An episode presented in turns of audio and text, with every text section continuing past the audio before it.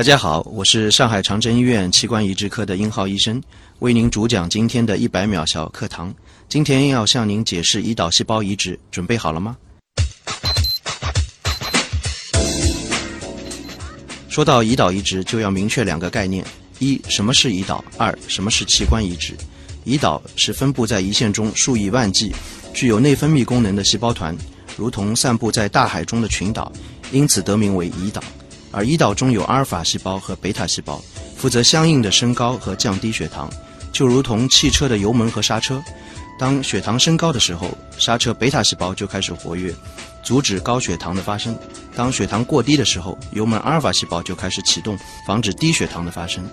第二，所谓呃器官移植，就是通过器官组织替换的方式来治愈中末期疾病的有效手段。大家都知道，严重的肝脏衰竭。就需要做换肝手术，而肾脏衰竭了就需要换肾。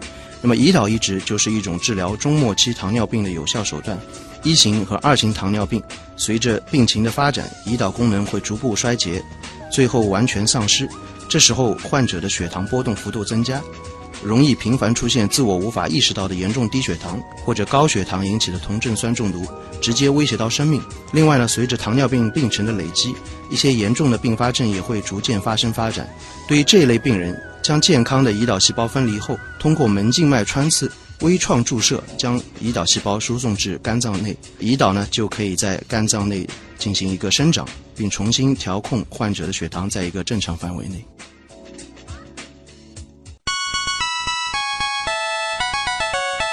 节目准备好了吗？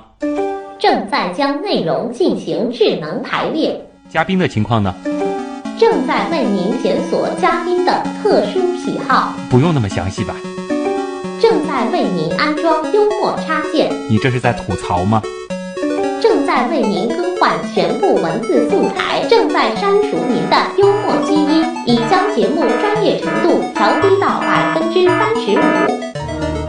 好了好了，马上开始节目吧。正在为您开启极客秀。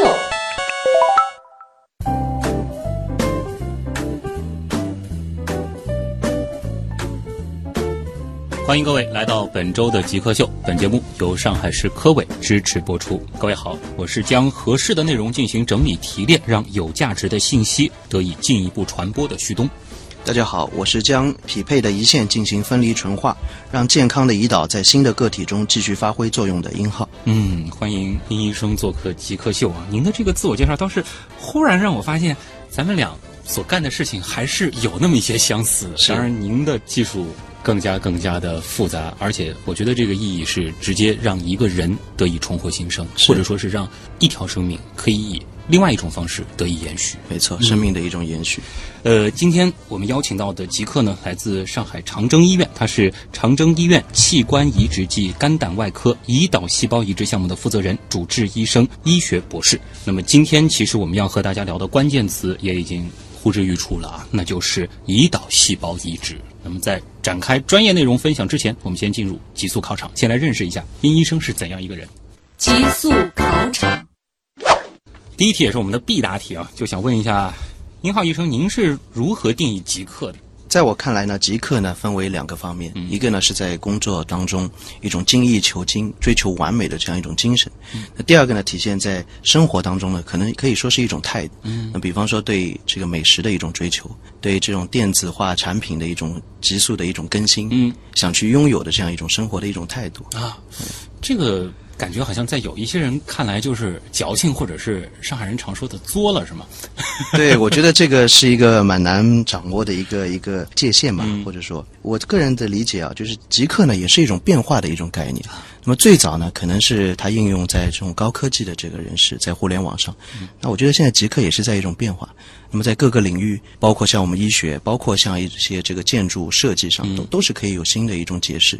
在工作上是蛮接近我们现在所说的一种工匠精神。对，那么工匠精神也是一个艺人或者一个技术专业人才对他所从事的一种一种技术或者一个产品，不断的去追求的改善，有自己认定的东西，或者是某种价值，然后不懈的努力去追求。对。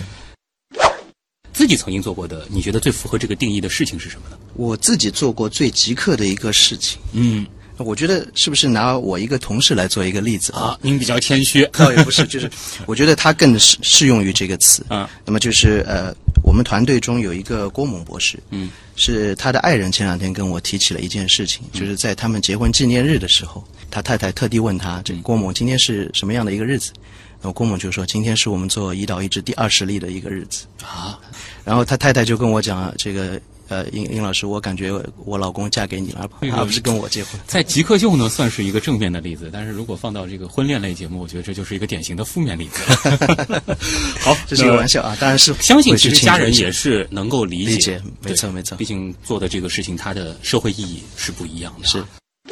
那接下来呢，想让你找一个东西啊，给极客去代言啊。当然，如果说它能够可视化是更好的。比如说，我们极客秀节目要换一个 logo，你觉得把这个东西换成什么比较合适？那做一行爱一行，对我来说呢，我主要从事的是胰岛移植。嗯，那对我们胰岛移植来说，当中非常关键的一个步骤就是把胰腺消化掉，分离成胰岛细胞。嗯，那么最早提出这个消化的这样一个设计的呢，是美国的一个医生。那么他也是因为他的这个家人也获了糖尿病，所以他致力于来治疗糖尿病。那么我们这个之前也访问了他所在的医院，就是迈阿密大学的医学院。那么进去有一个很大的一个也不叫 logo 吧，就是一个词语，就是 a history of commitment。嗯，那么整整四十多年的这样的一个历史，就致力于做这样的一个研究，不断提升胰岛细胞分离的一个疗效。那么整个胰腺的消化的一个过程呢，就是在一个消化罐当中。所以对我们所有做胰岛移植的专业人士来说，这个消化罐是非常非常重要的。那么也有一代、两代、三代不断的在改良更新。所以如果让我选，对我来说，在我们这个领域当中，这个消化罐一个小小的这样一个消化罐，可能直径就是呃十厘米左右这样一个消化罐，就是我们心目当中的一个极客的一个一个代言。甚至是你们这个领域的一个象征了。对对对，你别说，其实这个过程，它把一切放进去之后，然后进行消化，对然后再输出成对于我们来说可能更容易去接受的东西。对这也像是极客这个群体它本身在做的一些事情，对把有用的东西拿进来，然后消化吸收，再输出，输出的同样是有用的，而且是更易于被更多的普通人所接受的东西。对对对哎，很好。在医学领域，有没有一些现象或者是原理，当时你接触的时候就让你觉得眼前一亮？我记得我最早在这个外科实习结束要选择专业的时候，就有一张图片让我觉得就是您刚才讲到的眼前一亮。嗯，那这张是一张中世纪的一张一张油画，图片当中呢就是有一个白人的男子睡在床上，前面的一个故事就是讲他的一个脚需要被截肢掉了。嗯，那么他为了重新站起来。就移植了另外一个人的一个腿上去，那么另外被移植上去的这条腿呢，是一条黑人的腿，是黑色的一个腿。那么这个视觉的冲击是非常震撼。嗯，也就是说在，其实，在几百年前，人类就有这样一种想法，可以做一些肢体或者器官的这种移植。当然，在之后过去的这一百多年当中，逐步变成了一个现实。就是说，最早其实大家已经开始有这样子的一种尝试了。对当然那个时候的例子，它的这个结果，我们现在的这个观点来看，一定可想而知。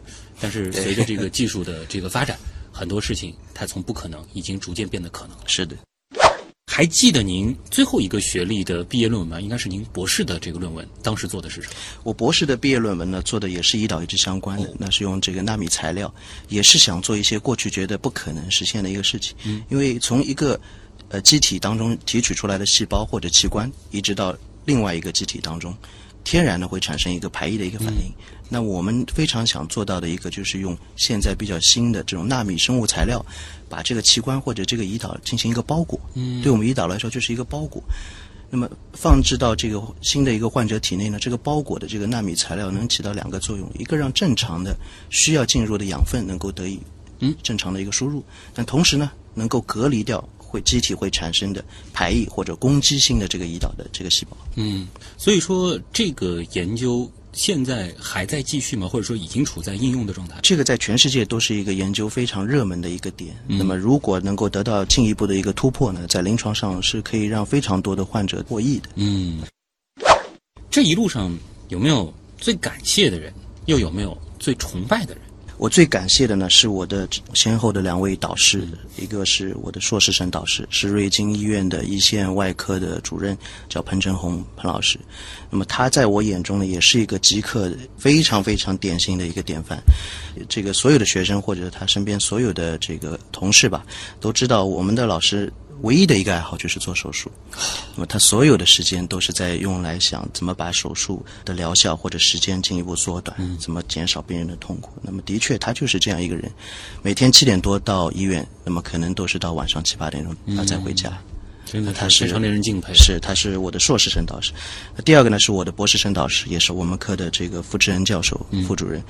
他对我最大的一个影响呢，就是当时就是我在选择某某专业，在几个外科的专业当中做选择的时候呢，副主任跟我讲，就是相当于怎么说呢，就听从心的呼唤，或者说不忘初心嘛，嗯，就是选择你最喜欢的一个事情。那么这句话一直影响了我，到现在有十年多。嗯，学医的这个过程当中，其实。在具体的这个领域上面，选择是特别特别多的。对，是怎么会最后落到现在的这样子的一个小的细分的领域上的？那么这个说来也是呃有一些蛮偶然的。呃，所有做外科的人呢都知道，在呃普外科当中，所谓的外科的皇冠呢就是这个肝脏移植和胰腺外科手术，这是最难的这两类手术。那么当时也是初生牛犊不怕虎了，觉得要做就要做最好的这个外科医生。那么也是有幸碰到了两位老师。这也是为什么我做了胰腺手术和包括这个肝脏移植。嗯，那么之后呢，我在长征医院工作了几年之后呢，医院公派我到美国芝加哥大学进行一个两年的一个访问学习。在这个过程当中呢，我发现在美国的所有做肾脏移植的患者当中呢，糖尿病引起的肾功能衰竭占非常高的一个比例。嗯，当时同期呢，美国是占百分之七十。而一一年的时候呢，我们国家在上海大概是在百分之十左右这样一个水平。那么这个呢，在我当时的理解，就是随着一个生活包括经济水平的一个不断的一个发展，一个疾病谱的一个改变。嗯。所以我当时就感觉，将来在中国可能会有越来越多的患者需要接受胰岛移植。啊。所以我又选择了细分下的这个胰岛移植这么小的一个一一个项目。嗯，您的这个逻辑非常的清楚啊，把这个对于方向的这个选择。大的方向到小的方向，再到最后的这个细的方向，都理得很清楚了，能感觉出来，其实这一路上也都是奔着要把自己往最优秀的那个目标迈进，在努力吧，在努力着啊。在日常工作当中，或者说在整个胰岛细胞移植的这个过程当中，有没有某一种试剂啊，或者说某一种器材啊？当然，我们前面已经说过了那个。罐子啊，消化罐。对，那个叫 Ricordi Chamber，就是以这个 Ricordi 教授的名字命名的，全世界都在使用。我想问的就是，有没有某种东西，它的这个成本还是比较高的，或者说对你们来说，这个它是非常必要的，它是可以具体有一个价格去衡量的呢？对胰岛移植来说呢，一个非常关键的一个试剂就是消化酶。嗯，那么这个消化酶要达到几个作用？要尽可能多的把我们不需要的胰岛以外的细胞给分离出来。同时呢，也要保证尽可能大的保证胰岛细胞的一个功能，它就要有一个消化、一个破坏的一个作用，同时呢，又有一个保存、保护的一个这样的一个功能。那现在用的这种酶，它的来源是什么？呃，我们这种消化酶呢，最早呢是从细菌当中提取出来的。那么要用于人体的移植呢，为了安全性，不能再采用细菌的来源。嗯。那么现在主要使用的是从昆虫细胞当中提取出来的。嗯。那关键的就是它现在的这个价格是怎么样的呢？现在我们每做一粒胰岛分离，这个消化酶占大概三万块钱左右的人民币。嗯，这三万块钱对应的是多少克、多少毫升？是怎么样衡量的呢？它的这个单位？我们最后溶解在呃液体当中，这样一个消化酶大概就是几毫升这个样子。几毫升？对。好，那么接下来想要问宁医生的就是，您现在一年的收入大约能买多少量的这个消化酶呢？我们呃，我个人的收入呢，大概做这样的手术，单纯消化酶来说，也就是这个实力不到吧，或者说，对，个位数吧，反正到不了几百毫升的量，那肯定到不了。也理解啊，这个行当其实现在的一个现状基本上是这样一个状态。好，那也谢谢您的诚实啊，其实说的已经很精确了。如果你可以不考虑其他所有的情况，嗯，包括经济收入，嗯，包括家庭的这个牵绊，包括其他种种吧，你最想做什么事情？此刻，指这个如果不做医生的话嘛，都可以跟随你的内心。如果是我能够有再一次选择的话，我个人是蛮想做一个画家或者是一个篆刻家。哦，嗯就觉得这种状态也挺好对，一个是挺好，另外一个我是一直比较喜欢传统艺术。啊。当然，我知道你现在其实休息的时间也很有限，对有限的这些休息的时间里面，会用来弄弄艺术的东西我。会做一些这个艺术品的欣赏。哦那么我没有时间去画，因为我觉得既然要做一个画家，我可能也是一种极客的一种表现嘛。嗯那么我希望是能够做到一个很好的一个画家或者篆刻家。如果我做不到，那我情愿从一个欣赏、一个旁观者的角度，你觉得艺术和医学会有相通的地方吗？非常有相通的一个一个地方。就比如说我们手术吧，我经常跟朋友开玩笑，我有一个老师叫陆康，他是上海非常知名的篆刻家。陆老先生呢，他教我篆刻最关键的一个是心平，心平和，第二一个是手稳胆大。那么我觉得在手术上是非常一致的，高度的一致。是篆刻也好，包括我们传统的这个绘画，其实对都是需要心平，没错手稳。没错，最后一个问题啊，这个问题脑洞会非常的大，就是如果可以不考虑所有的限制，这个限制不仅仅是这个社会的限制，啊甚至是宇宙基本自然规律的限制。我们曾经把嘉宾送出过太阳系，也把嘉宾送到过恐龙生活的年代。如果是这样级别的愿望可以立刻实现，你想要选怎样的愿望？那我最想回到的是民国的这个时代，所有的思想的碰撞，所有当时各种各样的阶层、各种各样的这种文化的思想的这种碰撞。嗯，那所以在当时呢，可以出现很多这个特别了不起的人。那我如果有幸能够回到民国，我希望有机会能够我明白您需要实现的这个愿望是怎样的了，就是说可以有这样一个机会，把当时的那些大师全部凑在一块儿，办一个民国版的极客的下午茶，然后您可以一同出席，那跟他真是一个美梦了。啊 好，那么这里是正在播出当中的极客秀啊，今天做客我们节目的极客英浩医生呢，来自上海长征医院，他是器官移植暨肝胆外科胰岛细胞移植项目的负责人、主治医生。马上回来。极客高科学。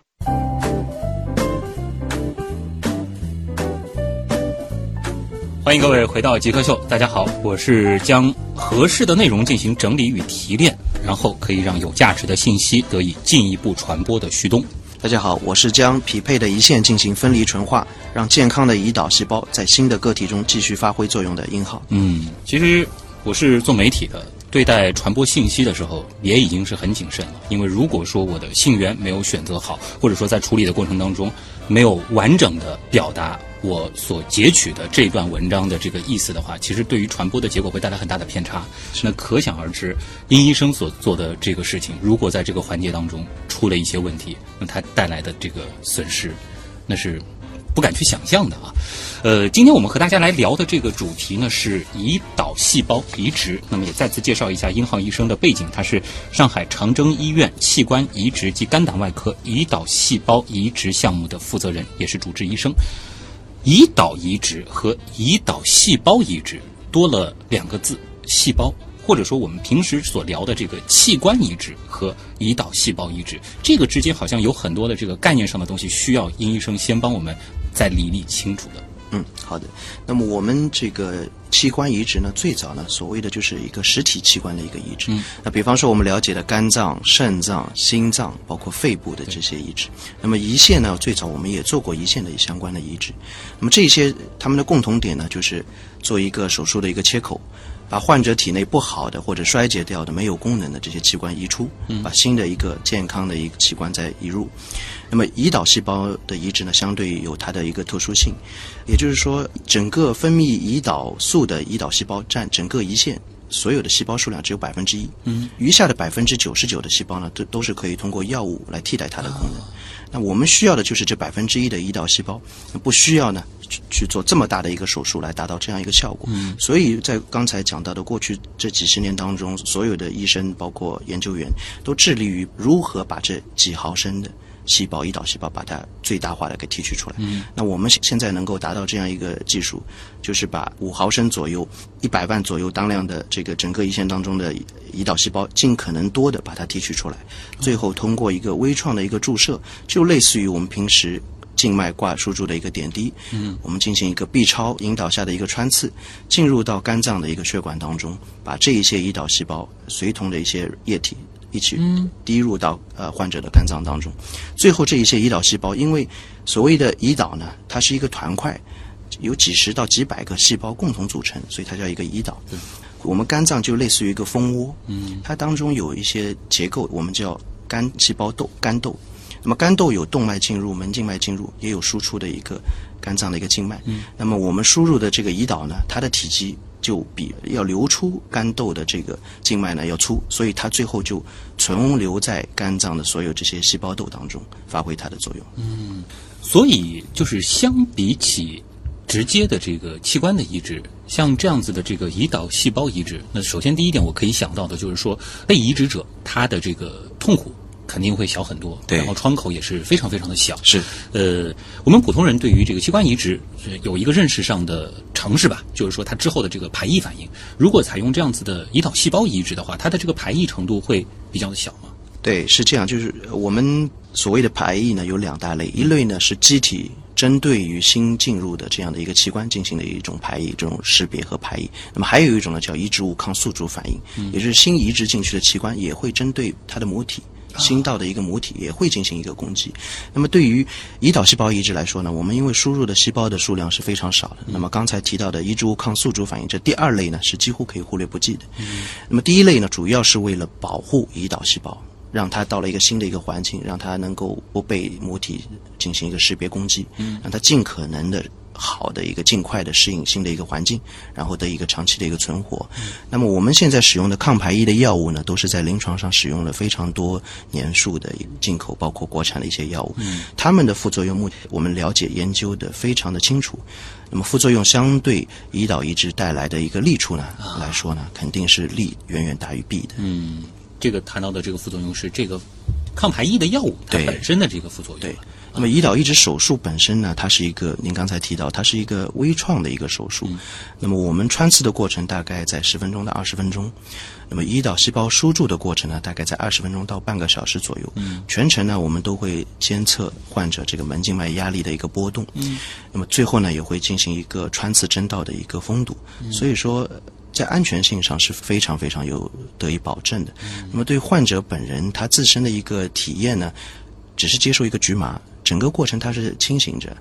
那么他可能在介入手术室当中待的时间就是一个小时或者更少，就相当于在平时打了一针这样一个感觉。这和传统的这个器官移植对这个过程是大不一样，大不一样。是。那么，呃，在整个的这个就是医学领域里边，还有没有类似的这个移植，也可以像胰岛细胞移植这样，它不用移植整个这个器官，而只要把中间的某一个有用的这个细胞，或者是怎么样，通过某种方式提取出来，或者是提炼出来，然后移入患者的这个身体呢？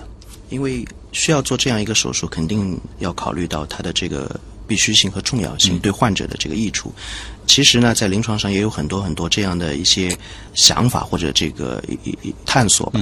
那么目前真正呃运用于临床呢，主要就是胰岛细胞的移植。那么将来也有很多，包括一些这个腺体的这个有没有可能达到一个移植？比方说现在有提到过有甲状腺啊，包括一些别的一些这个呃内分泌腺的这个系统，有没有可能达到一个这个细胞的一个移植输入？目前还是在研究或者设想过程当中。嗯，那么像这个胰岛细胞移植整个的这个过程，就是说最重要的几个技术上的难点是在哪几个环节？对，刚才提到了，就是我们胰岛移植其实主要分为两大块，一大块是我们如何把一个胰腺进行一个分离和纯化，得到最后我们可以用于临床输注的胰岛。嗯，呃，第二步呢，就是刚才提到的，就是胰岛的一个临床的一个输注。对我们来说，其实现在技术上的一个难点，或者说关键步骤，就是第一步的这个如何把一个胰腺进行一个消化。将它跟其他的细胞得以分离，包括最后的一个纯化。我们要得到最高纯度的、质量最好、得以保存最好的胰岛细胞，才最后可以运用于这个临床的一个输注。这个消化的过程就是把其他的那些我们不需要的细胞给消化掉，只留下它。对，将其他的一些细胞，主要是一些外分泌的一个细胞，跟胰岛细胞进行一个分离。那这样一个消化分离的一个过程，大概需要六个小时左右啊。其实比我想象中快很多。感觉这个应该是还要在这个实验室里面可能放几天，那实际上就是说六个小时之后就可以进行移植了。是的，我们刚才讲的这个六个小时的过程，其实是分离和纯化这样一个过程。那么您刚才提到的，我想是不是这样理解啊？就是有些提取出来的细胞可以在体外进行一个培养，嗯，让它可以得到更多的一些增值或者一个。它有这种可能吗？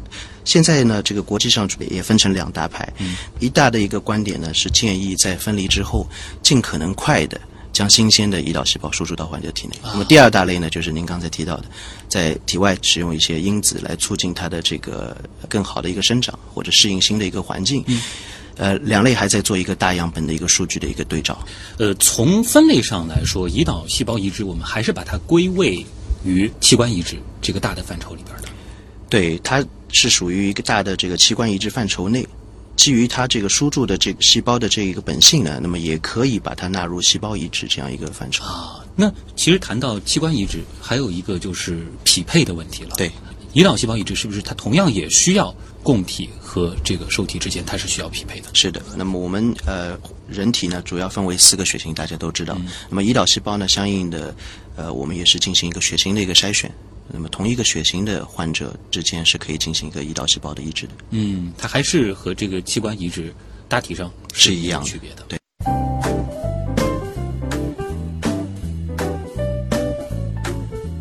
今天其实和大家聊的是这个器官移植以及胰岛细胞移植。那么关于从事这一领域医生的工作状态，我相信也是很多普通人所好奇的。呃，医生能和大家简单的说一说吗？比如说你每天的这个工作，或者说每周的工作，大致是怎么安排的？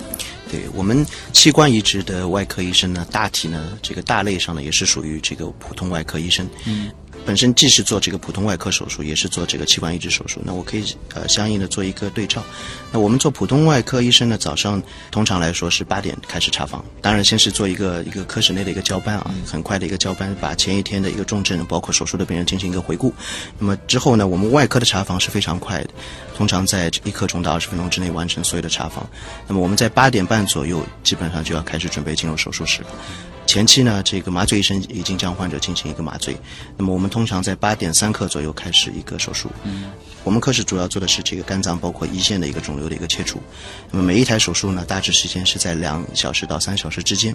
那么一天可能有两台甚至于这个三四台的这样的一个手术，看具体情况吧。那么比方说一台或者两台结束之后，我们再这个吃午饭，然后再进行继续下一台的手术。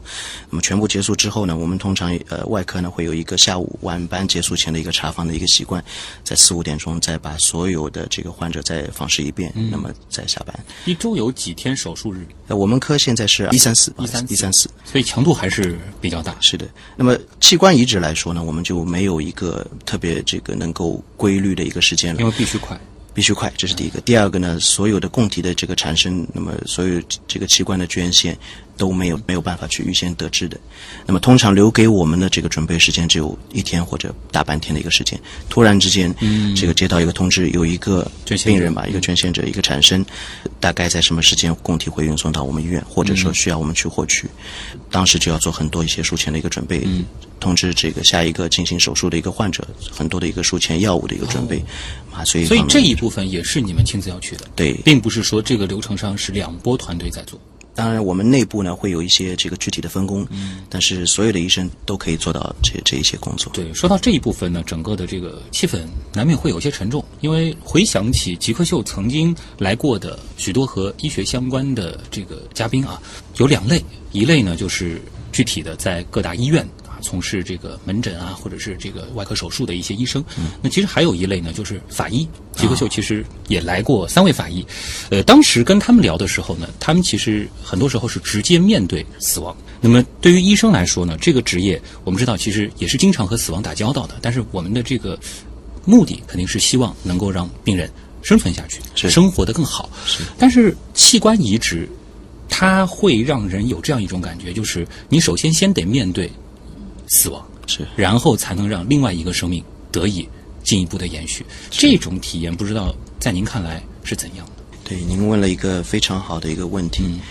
呃，从我们的角度来说呢，的确，我们也会对每一个接受器官移植捐赠的这样一个病人或者他的家属，我们会把这个情况特别的对他进行一个交代。嗯，因为所有等待移植的家属，包括病人本人，都是非常焦急的。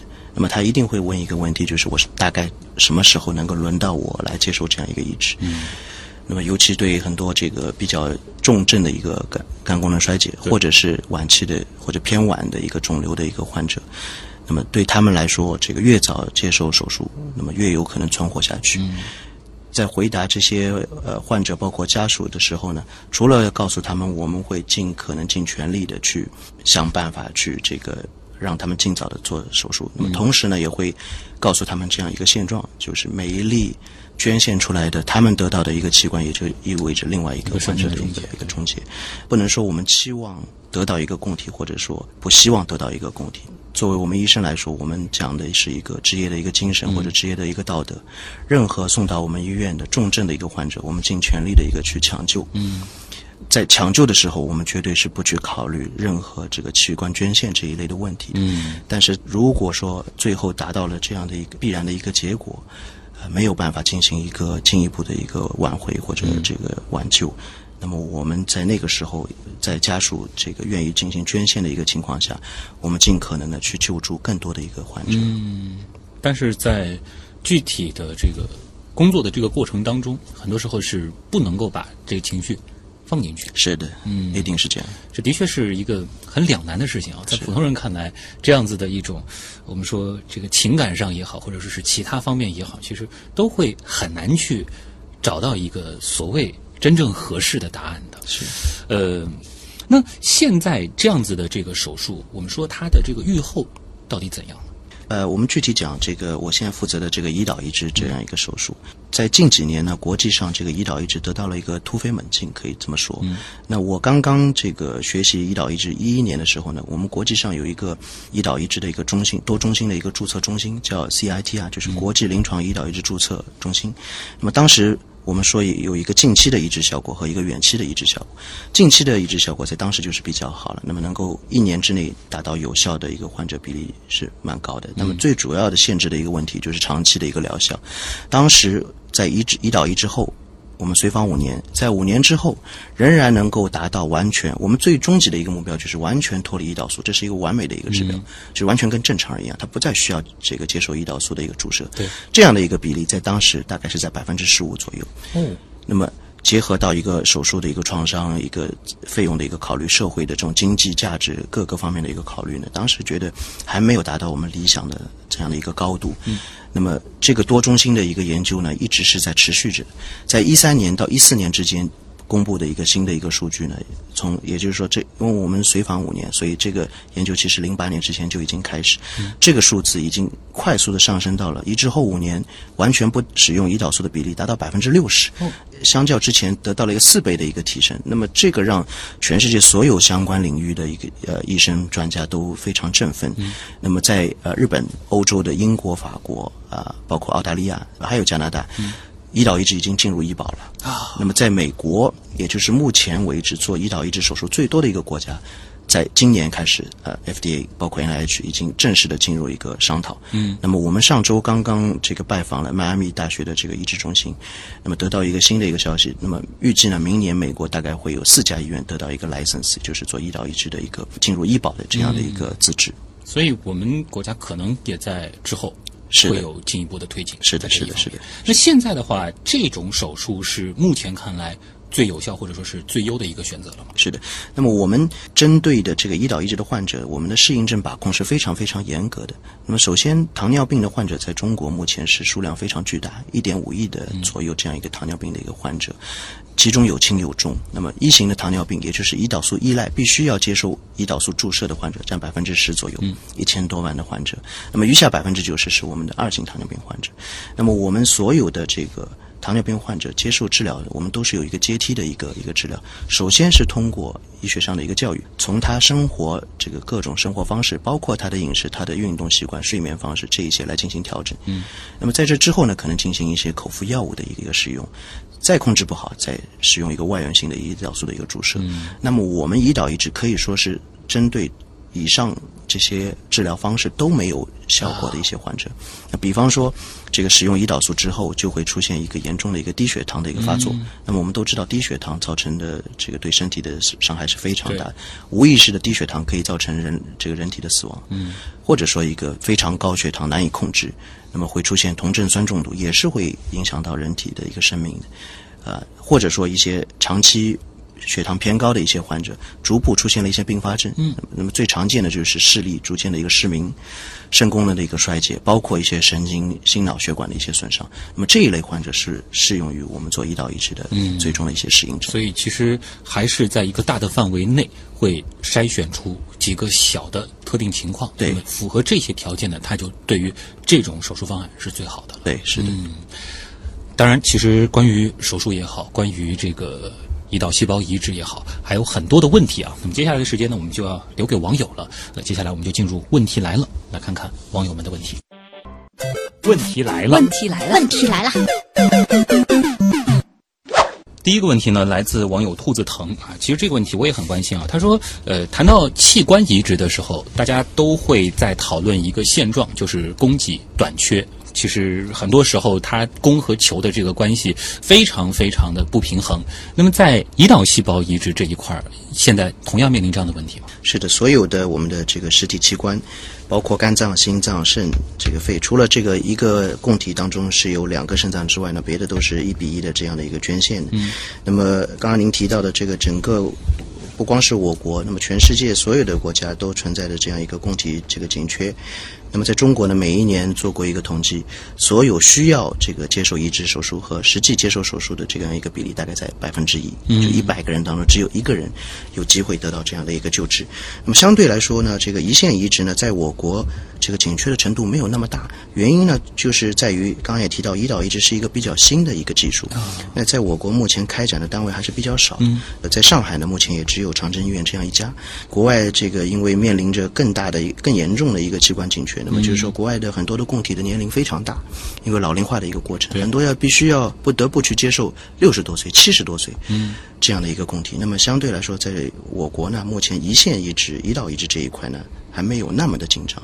但可不可以这样理解？倒并不是因为这个需求不存在，或者说是需求就那么点，而是因为现在有能力做的这个团队只有这些，这个团队它负荷的这个上限和供应的这个关系，暂时是处在一个相对平衡的状态。对，您说的非常好，的确是这么一个情况。那么随着这个我国这个开展胰岛移植的这个单位、这个中心越来越多，那么胰岛移植的数量得到一个快速的上升，那么势必会在很短的一个时间，跟之前提到的这个心脏、肝脏、肾脏这样达到一个同样的一个供求更紧张的一个一个一个情况。嗯，所以就是器官移植的这个供体的这个缺乏，它在相当长的一段时间内，可能还是一个整个器官移植界需要面对的一个问题。是的，嗯下一个问题呢，来自天真小邪啊，他的这个问题其实和上一个问题，我觉得还是有一些逻辑关联在的。他就说了，呃，像现在这样子的胰岛细胞移植，会是这种疾病的一个终极解决方案吗？还是说在未来有没有可能，呃，出现类似于从患者身上提取一些细胞，然后把它进行改造，再移回去，这样子是不是就彻底解决了移植供体紧缺的问题呢？对我们经常这个业界也进行一个相关的一个讨论啊。那么目前呢，我们想做的这个有几个研究的一个大的方向。那么一类呢是刚才您提到进行一个干细胞的一个这个细胞的一个增殖，不断的扩增。那么这是一个研究的一个方向。那么另外一大类呢，就是目前我们所说的这个外源性胰岛素的一个注射。那么由最早的一个一个针剂的一个皮下的注射，到现在很多的能够达到的一个皮下包埋的这样一个胰岛素泵。嗯。那么在一定范围内能够比较准确的感应这个患者体内血糖水平的高低，它能动态的来调节它胰岛素输出这样的一个速度。但是目前呢，无论上面哪一种呢，都没有办法非常好的或者说生理性的达到调控血糖这个最终这样一个目的。同时，我们自己也在做一些相关的一个研究。嗯。呃，我们相信在最终这个胰岛移植可有可能是会被别的一些更好的一些方法去替代的。嗯，它是目前看来的最优解。当然，我们也肯定会继续努力，是的，希望能够有更好的这个方案。是的。啊。对下面一个问题，我觉得问的比较专业啊，琳达，她问了说，为什么胰岛 B 细胞移植到皮下仍然可以正常工作，这可能是有相关的这个专业背景在的一位朋友。是这位听友啊，是非常非常这个专业的。那么他已经提到了这个胰岛细胞的移植的不同的这个部位。那么我们目前临床上刚才说到了，主要是在这个肝脏内、血管内的这样的一个注射。那么其实呢，我们在最初做这个很多基础研究，包括动物实验，包括人体的这个呃移植注射的时候，尝试过很多不同的这个部位。嗯。那么包括肾脏包膜下。肾脏包膜进行一个小缺口，把胰岛细胞放置在其中，呃，包括这个，其实现在国外研究的这个比较多的、比较尝试比较多的，就是把整个大网膜打开，然后呢，把胰岛细胞放置在其中，把网膜包裹下。还有这个，刚刚刚才这位 Linda 听友他提到这样一个皮下的这样一个注射的一个方式。那么，呃，最关键的，我们就是要研究的就是胰岛细胞在上述的这一些部位当中。哪一个位置能够提供胰岛细胞最好的、最合适的一个存活的一个环境？这是第一个。第二个，如何让它长期的、有效的或者更生理性的去分泌胰岛素，能够快速的进入这个患者的一个体内？那么目前在临床上呢，我们研究下来，还是肝脏内门静脉这样一个输注这样一个位置呢，是最优的一个选择。嗯，就虽然说它在其他地方也可以工作，但是效率可能不如。肝脏门静脉这个位置。另外一个在皮下呢，这个有几个原因可能会导致它最后的效果是比这个肝脏内是比较差的。一个呢是皮下的这个温度，那么它的这个温度呢比肝脏内这个三十七度只低了这个几度啊，但是这几度可能是非常关键的一个一个影响因素。第二一个呢就是说在呃肝脏血管当中呢，这个胰岛细胞它得到的这个血液的这个供应，这个养分、氧气的这个供应啊，是远远优于这个皮下的。所以，对胰岛细胞来说呢，它存活的条件更好啊。这个的话，还要考虑到就是胰岛细胞它本身的一些特性。对，所以最后还是会主流的倾向于选择现在的这个肝脏的位置。是的，嗯。下一个问题呢，来自对方正在输入啊，他的这个问题说啊，现在很多的电视剧里好像都会反映这样一种现象，就是糖尿病患者好像儿童越来越多了。呃，那像这样子的小年纪的患者，他能不能接受？胰岛细胞移植这种手术，对，是的。那么现在我们临床上呢也观察到，的确是糖尿病有一个低龄化的这样的一个趋势。而且呢，我们刚才提到一型、二型糖尿病当中，一型糖尿病通常就是以少儿始发病为主的。那么它也是一身体当中胰岛贝塔细胞这个先天的这种缺乏，没有办法分泌胰岛素。那么这一类患者，他们的首发的症状都是非常严重的，通常都是这个酮症酸中毒，也就是说血糖的水平高于高到三十甚至于四十以上，那么昏迷送到医院进行抢救。目前呢，绝大多数的这个治疗方式就是胰岛素，刚刚提到的胰岛素的一个微泵，嗯，那么需要非常密切的一个。监测，因为儿童不不同于我们成人，胰岛素剂量可以相对波动比较大。小儿有时候他每一餐的胰岛素的调整是以半个单位、一个单位这样来调整的。那么甚至于他一个小时和两个小时以后，这个血糖的变化过程也是非常快的。嗯。那么我们呃两周前刚刚做了一例这个这个患者小朋友呢，他是在七岁左右的时候第一次发现他是有这个先天性的这个异性的一个糖尿病。学校的时候呢，进出现了一个昏迷，送到了医院抢救，那么才知道他是糖尿病。那么在过去的这五年的时间当中呢，有七次，先后有七次送到医院，这个诊断就是酮症酸中毒。因为高血糖的一个状态非常容易得到一个感染，那么也是同时合并了一个肺部的严重的一个感染。那么每一次呢，都是送到重症监护室，进行了一周甚至于这个两三周时间的一个抢救。那么这一例患者，我们最后评估下来，他身体当中的胰岛细胞。几乎没有参与，那么也没有办法通过胰岛素包括药物的一些治疗去控制他的血糖，他的肾功能呢也开始慢慢这个受到一些损伤。那么我们对这个患者在两周前进行了一个胰岛抑制的一个注射，在手术前每一天需要。注射的胰岛素的剂量已经超过一百个单位，那么仍然没有办法很好的控制他的血糖。那目前他的胰岛素的用量已经降到了二十单位左右，每一天还在一个继续继续的一个下降过程。那么最好的一点呢，就是他所有的血糖每一天我们密切监测七次，都是在一个很好的一个范围当中。那是不是说某种程度上而言，青少年因为他自己的这个年龄所带来的生理特点，反而有一些特定的情况，胰岛细胞移植是更优的方案。对，就是说，对于较晚年龄发展的这种二型糖尿病，那么一型糖尿病都是儿童，那么来势汹汹，病程也是非常危险，胰岛残余的这个功能非常少。那么对这一类患者呢，我们进行一个利弊的一个综合的一个考量。那么对某些患者来说，他们的呃接受胰岛移植可能是更好的一种治疗方法，或者说唯一的一种治疗方法。啊，当然这个之后还是要继续去服用抗排异药物。对对，抗排异药的这个问题，我们之前已经提到了。这个就是要和家长有一个充分沟通了。充分沟通也是进行一个评估吧。那么我们之前提到这个患者，他呃七岁的时候得到了这个查出了有糖尿病，那么目前呃病程已经进展了五年，嗯他的身高在过去的五年当中没有得到任何的一个发育。哦那么我们过去呃这个对小朋友来说，服用抗排异药主要担心的一方面是对一些实体器官，包括主要是肾脏、包括肝脏的一些副作用。那么之前提到了，现在这方面的副作用是可以在一个可控的范围。嗯那么另外一个就是比较担忧的，对儿童的他的生长发育会不会有一个影响？那么在一型糖尿病这种重症的患者当中，他本身疾病对身体的这种发育的这种损伤或者说延缓，可能是远远大于我们使用药物之后这样的一个副作用。对，它这个不仅仅是生理上的一个伤害了，对还是一个对心理上的伤害啊。我们另外一个患者，这个来诊治的时候是半年前，嗯，呃，三十岁一个小姑娘，她十五岁的时候查出了这个糖尿病，家里非常着急，也是用非常密切的这种监测血糖，包括胰岛素注射这样的一个方式，想去延缓她病程的一个发展。但是在这个小姑娘二十五岁的时候，她双目失明了。哎呀，那么当时也国内的确也没有那么好的这种治疗方式，在一年多以前，他的肾脏功能开始慢慢出现的一个肾功能的一个不全。嗯，目前的肌酐已经在两百左右。照这个肾内科的这个评估呢，如果任由这个病程继续的一个发展，可能在一年半到两年的时间就进行到一个尿毒症，需要接受这个血透或者换肾了。所以这个患者我们也是评估下来也是比较适合做胰胰岛移植的。所以还是这个具体的情况是需要和这个对医学团队讨论之后再来做决定是的，。是的。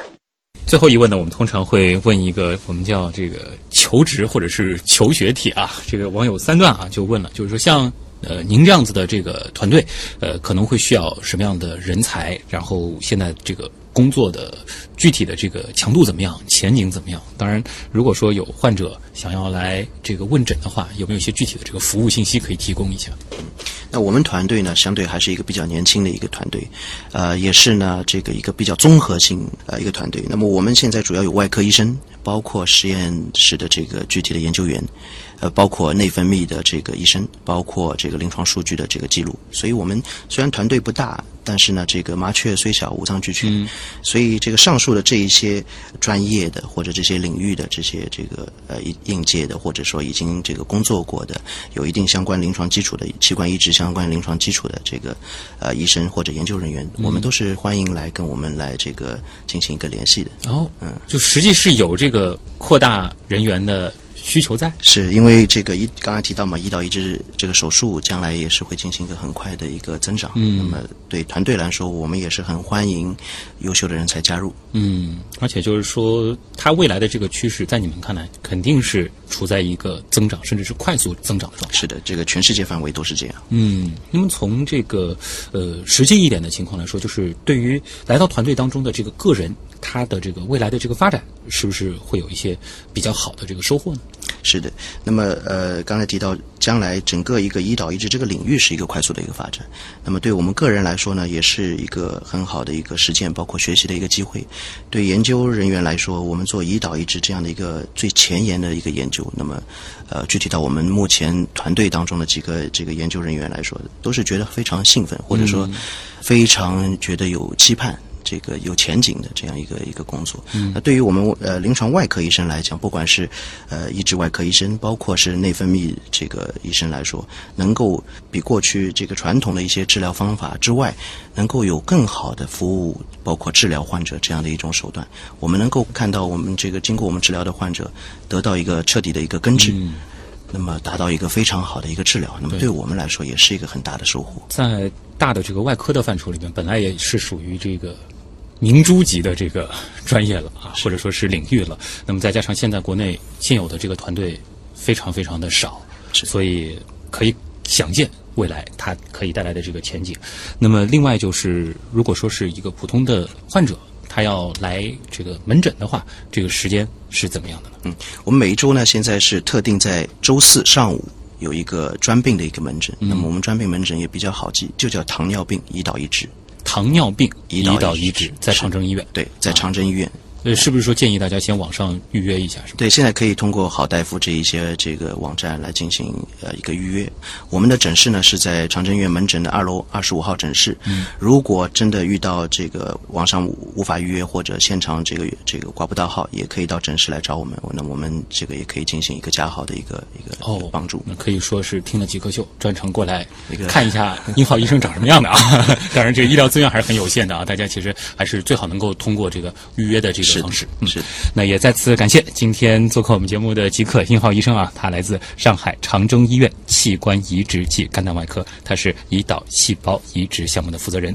那也再次谢谢您，也告诉我们现在在这个外科界，在这个移植领域啊比较前沿的东西，它到底是处在一个什么样的状态？谢谢您的到来。谢谢徐东，谢谢各位听众。好，那以上就是本周的节目，我是旭东。本节目由上海市科委支持播出，我们下周再见。